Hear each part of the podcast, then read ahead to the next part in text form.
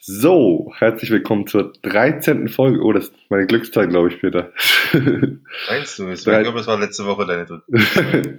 13. Folge von And the Winner is Charlie, unserem epischen Jahrhundertkampf ums Sportlerraten. Aktuell steht es 14 zu 13 für mich. Habe, habe ich das richtig, richtig korrigiert? Jetzt hast du das richtig gemacht. Letztes Mal war es falsch. Äh, letztes Mal stand es 13 zu 12 und äh, dadurch, dass du ja grandios letzte Woche vorzeitig lösen konntest und ich äh, auf dem Schlauch stand. Ähm, ja, ja, so würde ich jetzt nicht so. Auf dem Schlauch standest du nicht, aber du hattest halt keine Ahnung. Ja, and the winner Charlie, and the winner is Charlie, das sind ich, ähm, Tim und Peter. Wir stellen, wir stellen gleich jeweils kurz die Biografie eines Sportlers vor. Dieser Sportler, egal ob er männlich, weiblich oder divers ist, heißt bei uns immer Charlie, damit er anonym bleibt. Nach der Hälfte der Zeit hat der Ratende dann die Chance, einen Tipp abzugeben. Am Ende darf er noch drei Fragen stellen und muss dann ein zweites Mal raten. Mhm. So läuft das hier. So läuft das, genau. Und zwar, ich heute habe mal, mal reingeguckt, jetzt sind wir ja wirklich schon in der 13. Folge und äh, da lohnt es sich ja mal einen Rückblick zu machen. Keine Ahnung. Äh, aber was äh, mir aufgefallen ist, äh, wir müssen ein bisschen mehr, wir müssen ein bisschen mehr Frauen pushen. Das ist mir aufgefallen. Du, wir ja, haben, das stimmt. In Summe haben wir wirklich, wir haben 48, äh, nee, das stimmt nicht, wir haben äh, 24 Charlies vorgestellt jetzt äh, und davon sind nur sechs Frauen dabei. Ja. Und ich habe in meiner Liste aber noch ein paar, paar richtig scharfe Geräte. war richtig gute Athletinnen, sagen wir so. Ja, ja. Äh, habe ich noch am Start. Äh, müssen ein bisschen mehr die Frauen pushen. Die sind richtig gut. Und mir ist auch eins aufgefallen, äh, ich habe mal ein bisschen geschaut. Ähm, in letzter Zeit äh, bist du sehr, sehr gut. so. Bis auf einmal, wo du geschwängelt hast, löst du äh, vorzeitig. Ja. Nachdem du anfänglich geschwängelt hast, äh, bist du also besser geworden, während ich so durchgehend so, naja, sagen wir es mal so, solide bin. Ne? Ja, wir sind, aber wir sind so alles oder nichts, ne? Glaube ich.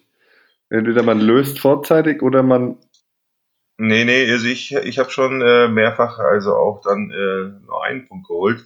Ähm, wobei ich sagen muss, äh, du hattest ja bis auf das eine Mal wirklich nur, nur einmal Nuller. Und mein, mein einzigen Nuller, der war, den du mir eigentlich, also den konnte ich wirklich nicht wissen und den anderen, den hat mir mein Bruder reingedrückt. Naja, und dann halt eben letzte Woche. Insofern sind wir jetzt auch, äh, was Nuller betrifft, gleich. Ähm, du löst halt einfach nur ein bisschen weiter vor, vorzeitig. Ich habe auch noch eine andere lustige Liste. Ähm, die kennst du nicht. Ich äh, teile sozusagen meine Charlies ein bisschen in leicht, mittel und schwer ein. Ui.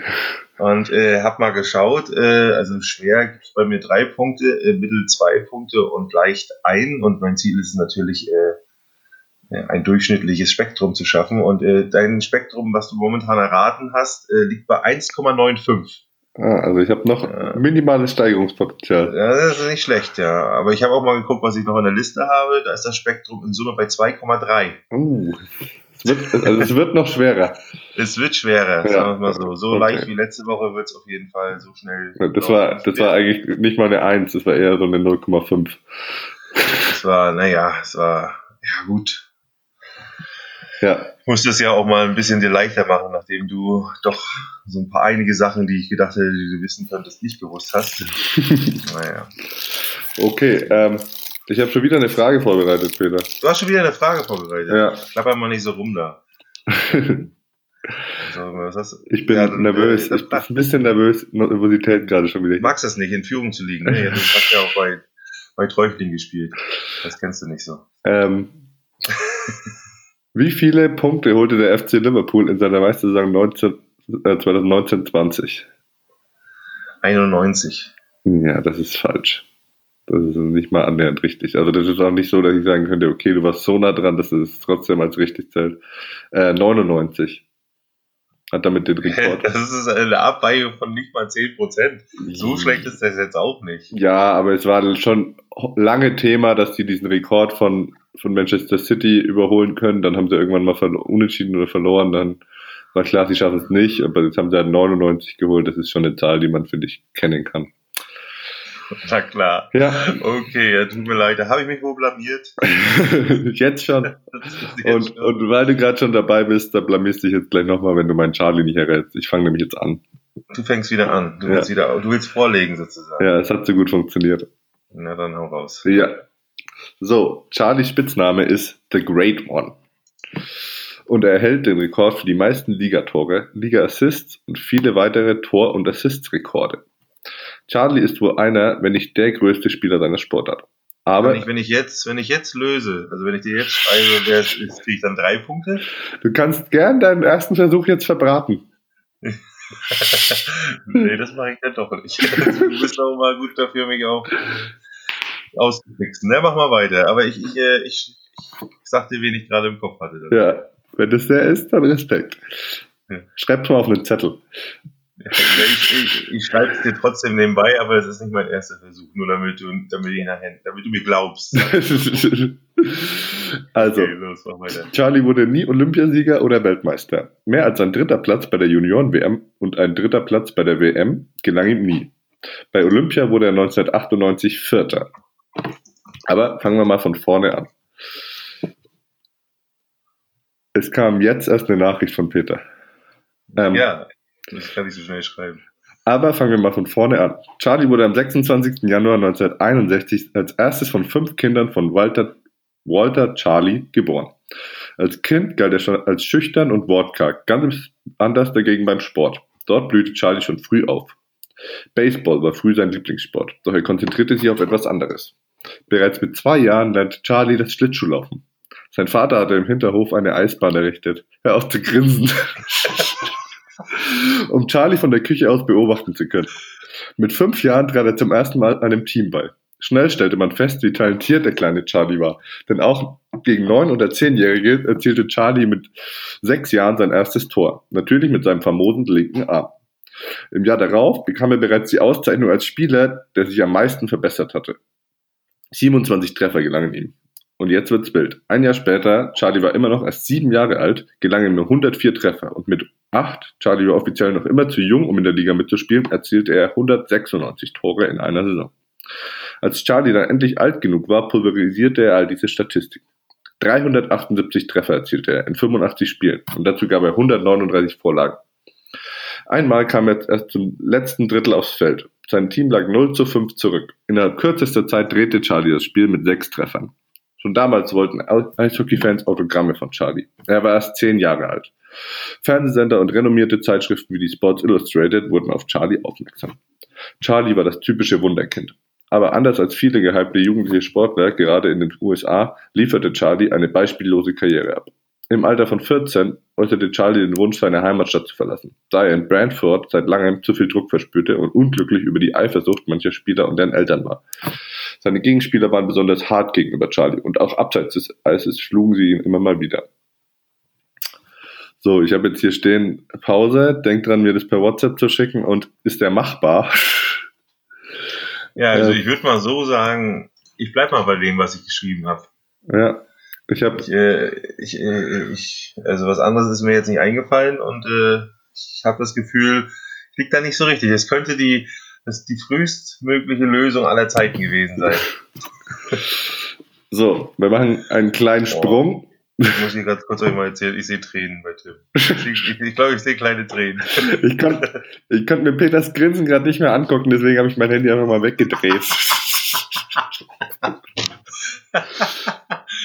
ich mach weiter, komm. Ja, wir machen einen kleinen Sprung. Charlie ist mittlerweile 17 und spielt bei den Indianapolis Racers in der damaligen zweitklassigen Liga der World Hockey Association. In seinen ersten acht Spielen steuert er drei Tore und drei Torvorlagen bei. Doch der Teambesitzer der Racers wollte Geld sparen und schickte Charlie gemeinsam mit zwei anderen Spielern für 850.000 Dollar nach Edmonton. Dort explodierte mit Charlies Ankunft die Zuschauerzahl. Charlie wurde zum besten Neuling gewählt und ins All-Star gerufen. Nun war auch die NHL überzeugt, die sich von Charlies ebenfalls steigende Zuschauerzahlen und Popularität erhoffte. Charlie unterschrieb aber lieber für zehn Jahre mit einer Option für weitere zehn Jahre. Die NHL profitierte dann von der Auflösung der World Hockey Association und übernahm die Edmonton Oilers in ihren Spielbetrieb. Charlie war also jetzt mit 19 bereits auf der ganz großen Bühne angekommen. Und Charlie lieferte auf der ganz großen Bühne. Zwischen 1981 und 87 holte er siebenmal die Art Rose Trophy für den besten Scorer, also Tore und Assists kombiniert. Von 1980 bis 87 wurde er außerdem achtmal zum besten Spieler der Liga gewählt. 84, 85, 87 und 88 holte er mit den Oilers den Stanley Cup. Doch bereits bevor die Oilers den vierten Titel in vier Jahren perfekt machen konnten, begann Teambesitzer Peter Pocklington Verhandlungen mit anderen Teams über Charlie, denn die Oilers hatten mittlerweile finanzielle Probleme. Gemeinsam mit zwei anderen Spielern wurde Charlie für 15 Millionen Dollar getradet. Dieser Deal gilt als einer der größten Transfers der Sporthistorie. Sogar die kanadische Regierung wurde gebeten, diesen Deal zu verhindern, und er hatte nachhaltigen Einfluss auf die Entwicklung der NHL in den USA. Denn Charlie wurde nach Los Angeles getradet. Die dort beheimateten LA Kings fristeten bis dahin ein trostloses Dasein hinter den Lakers und den Dodgers. Das sollte sich mit der Ankunft Charlies ändern. Die NHL nutzte den Wechsel nach Südkalifornien zu einer Expansion. Bisher waren die Teams der NHL hauptsächlich in den kälteren Regionen beheimatet. Phoenix, Tampa Bay, Dallas, Florida, San Jose und Anaheim bekamen neue Teams. Nach neun Jahren bei den Kings gelangte Charlie per Trade zu den St. Louis Blues. Die allerdings verstanden, dass er bei ihnen keinen neuen Vertrag unterzeichnen würde, um ihn und ihn zu einem Titelkandidaten, nämlich den New York Rangers, weiterschickten. Dort spielte er noch drei Saisons, ehe Charlie seine Karriere 1999 beendete und sofort in die Hall of Fame aufgenommen wurde, ohne die übliche Wartezeit von drei Jahren. ESPN listete Ende des 20. Jahrhunderts die 100 bedeutendsten nordamerikanischen Sportler des Jahrhunderts auf. Charlie war hinter Michael Jordan, Babe Ruth, Muhammad Ali und Jim Brown auf Platz 5. Es ist ein Problem, dass ich nur drei von diesen fünf kenne. Mm, naja. Also, also, also, Jim Brown kenne ich übrigens auch nicht, habe ich auch gerade gefragt, aber wen kennst du da nicht davon noch? Babe Ruth. Achso, okay, na, den kenne ich. Ja, kannst du dir mal vorstellen. Ja. sehr, geil, sehr geil, wenn der jetzt dann gleich kommt von dir. Oder Im Anschluss an seine aktive Karriere arbeitet er noch als Sportdirektor für den kanadischen Verband und als Coach in der NHL. So, ich habe jetzt hier noch so ein paar random Facts, ja, aber die kann ich mir sparen, ne? ja, du hast natürlich äh, einen der größten Sportler aller Zeiten rausgeholt, aber der natürlich in Deutschland nicht so bekannt ist, weil er zu den Sportarten gezählt, die jetzt hier wirklich noch weniger ähm, Raum haben als vielleicht Handball und äh, Leichtathletik und so.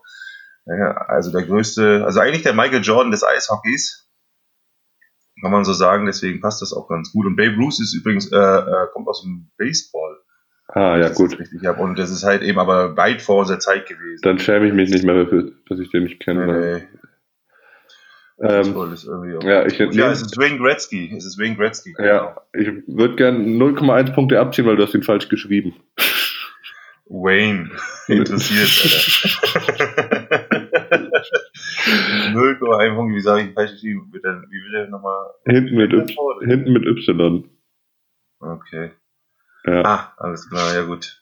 Ja. Aber er, er, ist krass gewesen. Also der ist wirklich, wenn man mal auch mal sieht, wie der gespielt hat, Alter. Ultra, ultra Alter, das war, das war ja so frech, wie schnell du ihn erraten hast. Das ist ja unglaublich. Das war wirklich gut, ne? Aber das war der Great One ist halt irgendwie, ja. Ich habe hier zwei Zeilen vorgelesen von meinem Text. Naja. Ja gut, äh, das, das, das zählt, zählt auch nur zwei Punkte. Das geht auch nur zwei Punkte, das stimmt, ja. Aber es war trotzdem der, ein Quickie, sagen wir es mal so, es war ein Quickie. Und wie immer hat beim Quickie nur einer Spaß. Mann, ist das heute hier sexistisch, ey. Das ist ja nicht na. Na, na. Das liegt, liegt an der Uhrzeit, glaube ich. Ja, ist echt so. Ah, ich entschuldige mich natürlich wie immer nicht. ja, das ist gut, das ist gut für mich. Damit gehe ich sozusagen jetzt wieder in Führung. Nachdem es ja 14 zu 13 für dich stand, ist es jetzt der Zwischenstand 15 zu 14. Ja, ich habe ja angekündigt, dass der, ich habe ja angekündigt, dass der machbar ist, nachdem ich jetzt letzte Woche einen hatte, der nicht machbar war. Ja, der war auf jeden Fall machbar. Ja. Das gehört auf jeden Fall auch für die, die es jetzt nicht wussten, mal recherchieren. Das kann, also das ist so ja, der war also Top-Sportler, den man so kennen könnte. Der war wahrscheinlich. Wenn man mal sagt, so in jeder Sportart müsste man mal so einen, ja. den Besten kennen. Ja. Dann war er wohl einer der, den man kennen sollte. Tja, dann bin ich gespannt. Also äh, so einfach wird es jetzt nicht, muss ich ganz ehrlich sagen. Hm, dann lehn dich mal zurück. Du wirst alle, alle Kraft brauchen. Ja. Ich hoffe, du hast schon, hast schon Kaffee gehabt. Ich muss nämlich dazu sagen, wir nehmen heute mal morgens auf. Sonst ich haben wir mal abends aufgenommen. Ich trinke keinen Kaffee, aber ja. Du trinkst keinen Kaffee, okay.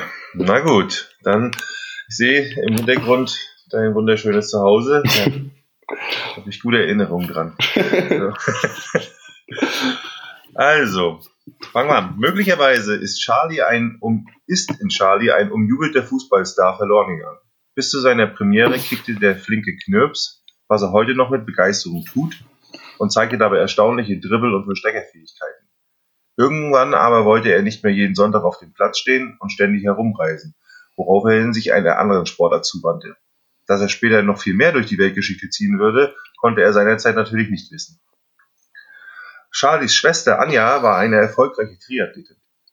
Für den SC Neubrandenburg startete sie bei vier Olympischen Spielen. Wie du ja selber weißt, Tim, ist es sehr schön, eine Schwester zu haben, mit der man sich blendend versteht, die zudem sportbegeistert ist und die sich bei Wettkämpfen des Bruders genauso leidenschaftlich gibt wie bei den eigenen Auftritten. Ich glaube, du kannst aufhören zu schleimen, die hört, die hört das nicht oft.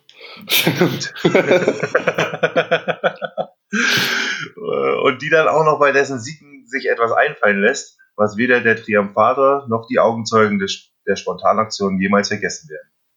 Jedes Mal aufs Neue bekommt Charlie leuchtende Augen, wenn er sich diesen magischen Moment am 30. September 2000 besinnt. Es waren 19 Minuten nach 9 Uhr am Samstagmorgen westaustralischer Zeit, als der Mecklenburger auf der Penrith Lake als erster im olympischen Finale über 1000 Meter die Ziellinie überquerte. Und kaum, dass er einmal richtig durchgeatmet hatte, neben ihm seine Schwester wie eine Nixe gleich auftauchte. Als sie 100 Meter vor der, vom Rennende sah, dass er nicht mehr einzuhören war, entledigte sich ihr, sie ihrer Sachen, rannte an den Sicherheitsleuten vorbei, sprang ins Wasser und wühlte sich mit letzter Hingabe durchs wellige Nass und brachte dem Bruder eine deutsche Flagge, die sie unter ihrem Badeanzug hervorzog. Eine Szene für die Ewigkeit. So schnell würde noch keinem, so schnell wurde noch keinem in meiner Sportart zu einem Sieg beglückwünscht, sagte der Gefeierte und lächelte stolz. Die Charlies aus Neubrandenburg, die Stadt der vier Tore, schrieben deutsche Sportgeschichte. Nicht nur in Sydney, als Anja bei ihrem olympischen Triathlon-Debüt immerhin Rang 14 belegte. Beide starteten bei jeweils vier aufeinanderfolgenden Olympischen Spielen. Das gab es unter Geschwistern hierzulande noch nie. Für Charlie begann das Abenteuer unter den fünf Ringen 1996 in Atlanta. Obwohl seit 2009 nicht mehr aktiv, ist Charlie noch immer der erfolgreichste Sportler der Welt in seiner Sportart. Seit wann? Entschuldigung. Drei. Obwohl seit 2009 nicht mehr aktiv, ist Charlie noch immer der erfolgreichste Sportler der Welt in seiner Sportart. Drei Olympiasiege, hinzu kommen je einmal Silber und Bronze. Außerdem gewann er acht Weltmeistertitel. Und noch ein Superlativ gehört nur ihm. Als einziger holte er Olympiagold in drei verschiedenen Klassen. In Atlanta 96 triumphierte er mit seinem Partner über 1000 Meter. Es folgte der Sieg in Sydney alleine über die gleiche Distanz und schließlich vier Jahre später in Athen der Coup über 500 Meter. Ein Erfolg, mit dem er am allerwenigsten gerechnet hatte. Nicht nur, weil ihm die längere Strecke mehr lag und sein Trainingspensum zu 90 Prozent darauf ausgerichtet war, sondern über 1000 Meter galt er als er seit Sydney als unbesiegbar. Jedes Rennen hatte er gewonnen. Doch dann musste er sich in einem packenden Duell dem Spanier David Zahl um winzige vier Zehntelsekunden geschlagen geben. Das tat umso mehr weh, da er in drei Minuten 46 Sekunden, 46,72 Sekunden die Distanz so schnell wie noch nie zurücklegte. Auch danach unterbot er die Rekordzeit nicht mehr. Die Spiele, glaubte er, seien mit der Silbermedaille für ihn gelaufen. Zu tief saß die Enttäuschung, zu sehr schmerzte die, schmerzten die Glieder. Und es blieb auch nur eine Nacht, um die Schockniederlage zu verarbeiten. Die zweistündige Seelenmassage vor dem Einschlafen vom Mannschaftsarzt sollte jedoch Wunder bewirken. Als er am nächsten Morgen aufstand, spürte er, dass noch, dass noch etwas gehen könnte. Er fühlte sich wieder voller Taten dran, so dass er zehn Minuten vor dem Start sogar Cheftrainer Rainer Kiesler zurief, Kies, ich gewinne heute! Er hielt sein Versprechen, was niemand für möglich gehalten hatte. Durch die Vorgeschichte empfand er den Sieg von Athen als emotionalen Höhepunkt seiner Laufbahn. Ja, hier sind wir jetzt ein Päuschen. Und, äh, oh, da kommt schon jemand. Äh, ich muss ganz ehrlich sagen, keine Ahnung, wer das ist, du da geschrieben hast. also, okay, das war nur so als Hinweis für dich. Ja. ne? Ich mach mal weiter. Enttäuschung, die unter die Haut ging, kannte Charlie bis dato nicht. Sieht man einmal von seiner Jungfernfahrt ab, sofern man sie überhaupt als Fahrt bezeichnen kann. Das war eine Katastrophe, erinnerte er sich. Als zehnjähriger Stift Ähm, auch sein Spitzname war Stifti, wie die Mitspieler riefen, weil er so klein, schmal und frech war. Erstmalig in einem Kanadier. Ohne einen Paddelschlag versicherte er, sei er irgendwie am gegenüberliegenden Ufer angelangt, ausgestiegen und etwa anderthalb Kilometer um den Bach gelaufen, um wieder zum Bootshaus zu gelangen. Zehn Meter übers Wasser treiben und dann einmal rumrennen. So kurios hatte alles für den Jungen begonnen. Da Charlie sich sogleich in einem Kanal kniete, der viel schwieriger auszubalancieren ist als ein Kajak, lag an der Faszination, die Indianer und Eskimos auf ihn ausübten, über die er aus den Büchern erfuhr, wie sie auf ihren Flüssen und Seen fortbewegten. Und da schon sein Vater in einem Kanadier gepaddelt war, konnte ich mich gar nicht anders entscheiden. Vom Vater, sagt der Junior, habe er Ausdauer und Kondition. Er war in den ersten drei Jahren auch sein Übungsleiter, was der Filius nicht nur als Vorteil empfand. Er war sehr streng, ähm, wir haben uns oft in der Wolle gehabt, wenn alle anderen schon frei hatten. Wenn die Mist gebaut hatten, war das okay. Wenn ich Mist gebaut hatte, gab es richtig Alarm, erzählte der Sprössling. Von der Mutter, die zu den besten DDR-Hürdensprinterin gehörte, erbte er die Dynamik und Explosivität. Der Spitzensport wurde den Charlies quasi von Geburt an vorgelegt. So stand für Charlie sehr bald fest, ich möchte in Neubrandenburg zur Kinder- und Jugendsportschule gehen was beim rigiden Auswahlprinzip aufgrund seiner schmächtigen Konstitution als 14-Jähriger, die anderen waren alle mindestens 10 cm größer, beinahe gescheitert wäre. Der Sportclub Neubrandenburg, für den er fortan paddelte, rühmte sich seiner Olympiasieger und Weltmeister. Sportler, zu denen der Lütte Charlie ehrfürchtig aufschaute, die ihn zum Träumen anregten, eines Tages auf die gleiche Erfolgswelle zu fahren wie sie. Doch dann kam der 9. November 1989, als sich auch in seinem jungen Dasein alles ändern sollte. Wenige Wochen zuvor hatte er mit Gunnar Kirchbach erstmals international aufgetrumpft. Sie holten Gold bei der Juniorenweltmeisterschaft in Kanada. Mit dem Fall der Mauer aber endete das stringente Förderungssystem des DDR-Nachwuchssports mit seinen professionellen Rahmenbedingungen. Die Anpassung ans neue föderale Sportsystem bereitete dem aufstrebenden Talent dann auch einige Kopfzerbrechen. Die Erkenntnis, dass eine berufliche Perspektive hier wichtiger ist als Medaillengewinne in einer Sportart, von der sich finanziell nicht leben ließe, reifte rasch. Vom ursprünglichen Vorwendeansinnen, ein Sportstipendium aufzunehmen und später als Trainer zu arbeiten, verabschiedete er sich ohne lange zu zögern, nachdem er mitbekommen hatte, dass nur die wenigsten der gefühlt 5000 Trainer aus der DDR eine Anstellung im Vereinten Deutschland bekommen würden. Als die örtliche Sparkasse 1990 seine Bewerbung für eine Lehre zum Bankkaufmann zustimmte, dachte er ernsthaft darüber nach, das Paddel aus den Händen zu legen. Seine Erkenntnis, 40 Stunden Ausbildung in der Woche und Leistungssport passen einfach nicht zusammen. Ich glaube, das kennen wir alle ein bisschen, das Gefühl. An so einem Punkt standen wir ja auch mal. Vielleicht waren wir nie so gut, aber irgendwie ja. ist das nachfüllbar. Die notwendige Zeit, um die erforderlichen Umfänge zu trainieren, war dadurch nicht mehr gegeben. Bis zu 4000 Kilometer paddelte er jährlich bei Wind und Wetter. Hinzu kamen Athletik und Regenerationseinheiten. Unter 35 Stunden pro Woche ließ sich das Programm nicht bewältigen. Aber nicht so Charlie. Seine Bitte um eine halbjährige Verlängerung der Ausbildungszeit fand Gehör. Mit seinem sechs Monate älteren Dreamteam-Partner Gunnar glückte ihm der Sprung in die Nationalmannschaft. Langsam öffnete sich die Türen bei Männern, nee, bei, bei, Entschuldigung, bei Mäzenen und Sponsoren, die beide optimistisch in die Zukunft blicken ließen. Charlie, schwärmt, Charlie, schwärmte Gunnar Kirchbach, war ein Sportler, wie man sich ihn nur wünschen kann. Er war ein Tier im Training. Auf ihm war immer Verlass. Wir haben gepasst wie Topf und Deckel. Noch einmal kniet Charlie mit dem linken Bein im Boot, hat das rechte Bein angewinkelt.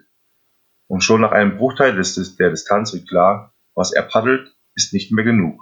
Auch an diesem Tag nicht. Nicht mehr genug, um ganz vorne mitzufahren. Dort, wo er jahrelang gefahren ist. Charlie ist nach 250 Metern letzter. Den Sieg machen andere unter sich aus. Charlie packt auf den letzten Metern noch einmal der Ehrgeiz. Er gibt alles. Er überholt den Kubaner Aldo Puna und beendete das Finale als Vorletzter. In diesem Rennen, sagt er, schaut sich dabei kurz in Richtung Regattastrecke um, war das heute, glaube ich, mein letztes Rennen. Nach dem olympischen Finale aufzuhören, ist der passende Rahmen für eine Weltkarriere. Die schönsten Momente bleiben das ganze Leben lang, sagte Charlie.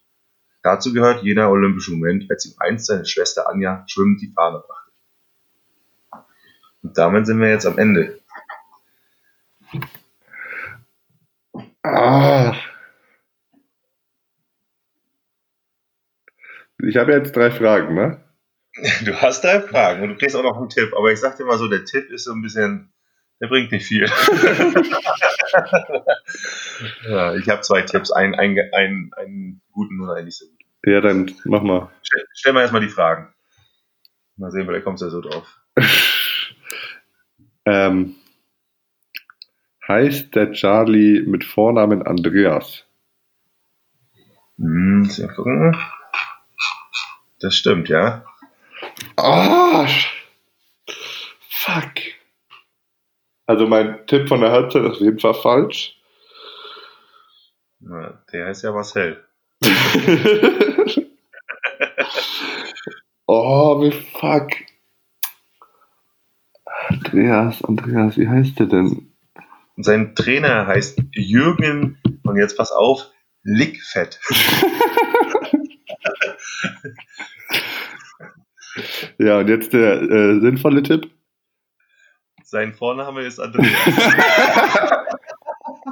Es tut mir leid, aber das steht Oh, wie heißt der denn? Das ist noch schlimmer als vor zwei Wochen. Oh, ich weiß den Vornamen und den Nachnamen fällt mir nicht ein. Kommt langsam, ist hier so ist eine leichte Tendenz zu erkennen. Sobald er ein bisschen mehr aus dem Osten kommt, kannst du dich an den ja. komischerweise nicht mehr erinnern. Ähm, hast du eigentlich auch eine Statistik darüber, wie viele deiner Sportler aus der ehemaligen DDR kommen? Habe ich nicht. Aber ich schätze, sie ist hoch. ja. ja. Vielleicht über die Schwester Anja Andreas. Oh, die Geschichte habe ich schon gehört. Mir fällt nur der Nachname nicht ein. Ja, da ist schwer zu helfen, ne? Ja. Was soll man jetzt da sagen? Hm. Oh, das nervt mich jetzt schon wieder. Scheiße. Nee. Ich kann auch dazu erzählen, dass er äh, Nationaltrainer in Kanada war und er kommt jetzt wieder zurück und äh, wird beim Deutschen Kanuverband äh, auch Nationaltrainer, um sich für 2024 mit den Olympia vorzubereiten. Ähm, beginnt der Nachname mit L? Nein. Okay, dann habe ich jetzt noch eine Frage. Ich könnte da noch ein bisschen ausschließen. Das machen wir. Ja, nee, ich komme nicht drauf. Oh, das ist dann wirklich ärgerlich. Das, da bist du knapp dran vorbei, glaube ich. Ja, ich könnte jetzt, ich sage jetzt einfach mal noch, vielleicht habe ich mich einfach nur mit dem Vornamen vertan, Andreas Hacker. Nee? Nee. Falsch. Ist, du musst noch mal erklären, wer Marcel Hacker ist. Auch so ein Kanufahrer, Bootfahrer. Kenn ich ja gar nicht. Nee, Andreas Dittmer ist hier. Oh, ja. Ah, oh, fuck, ey. Entschuldigung. Ja, kein Problem.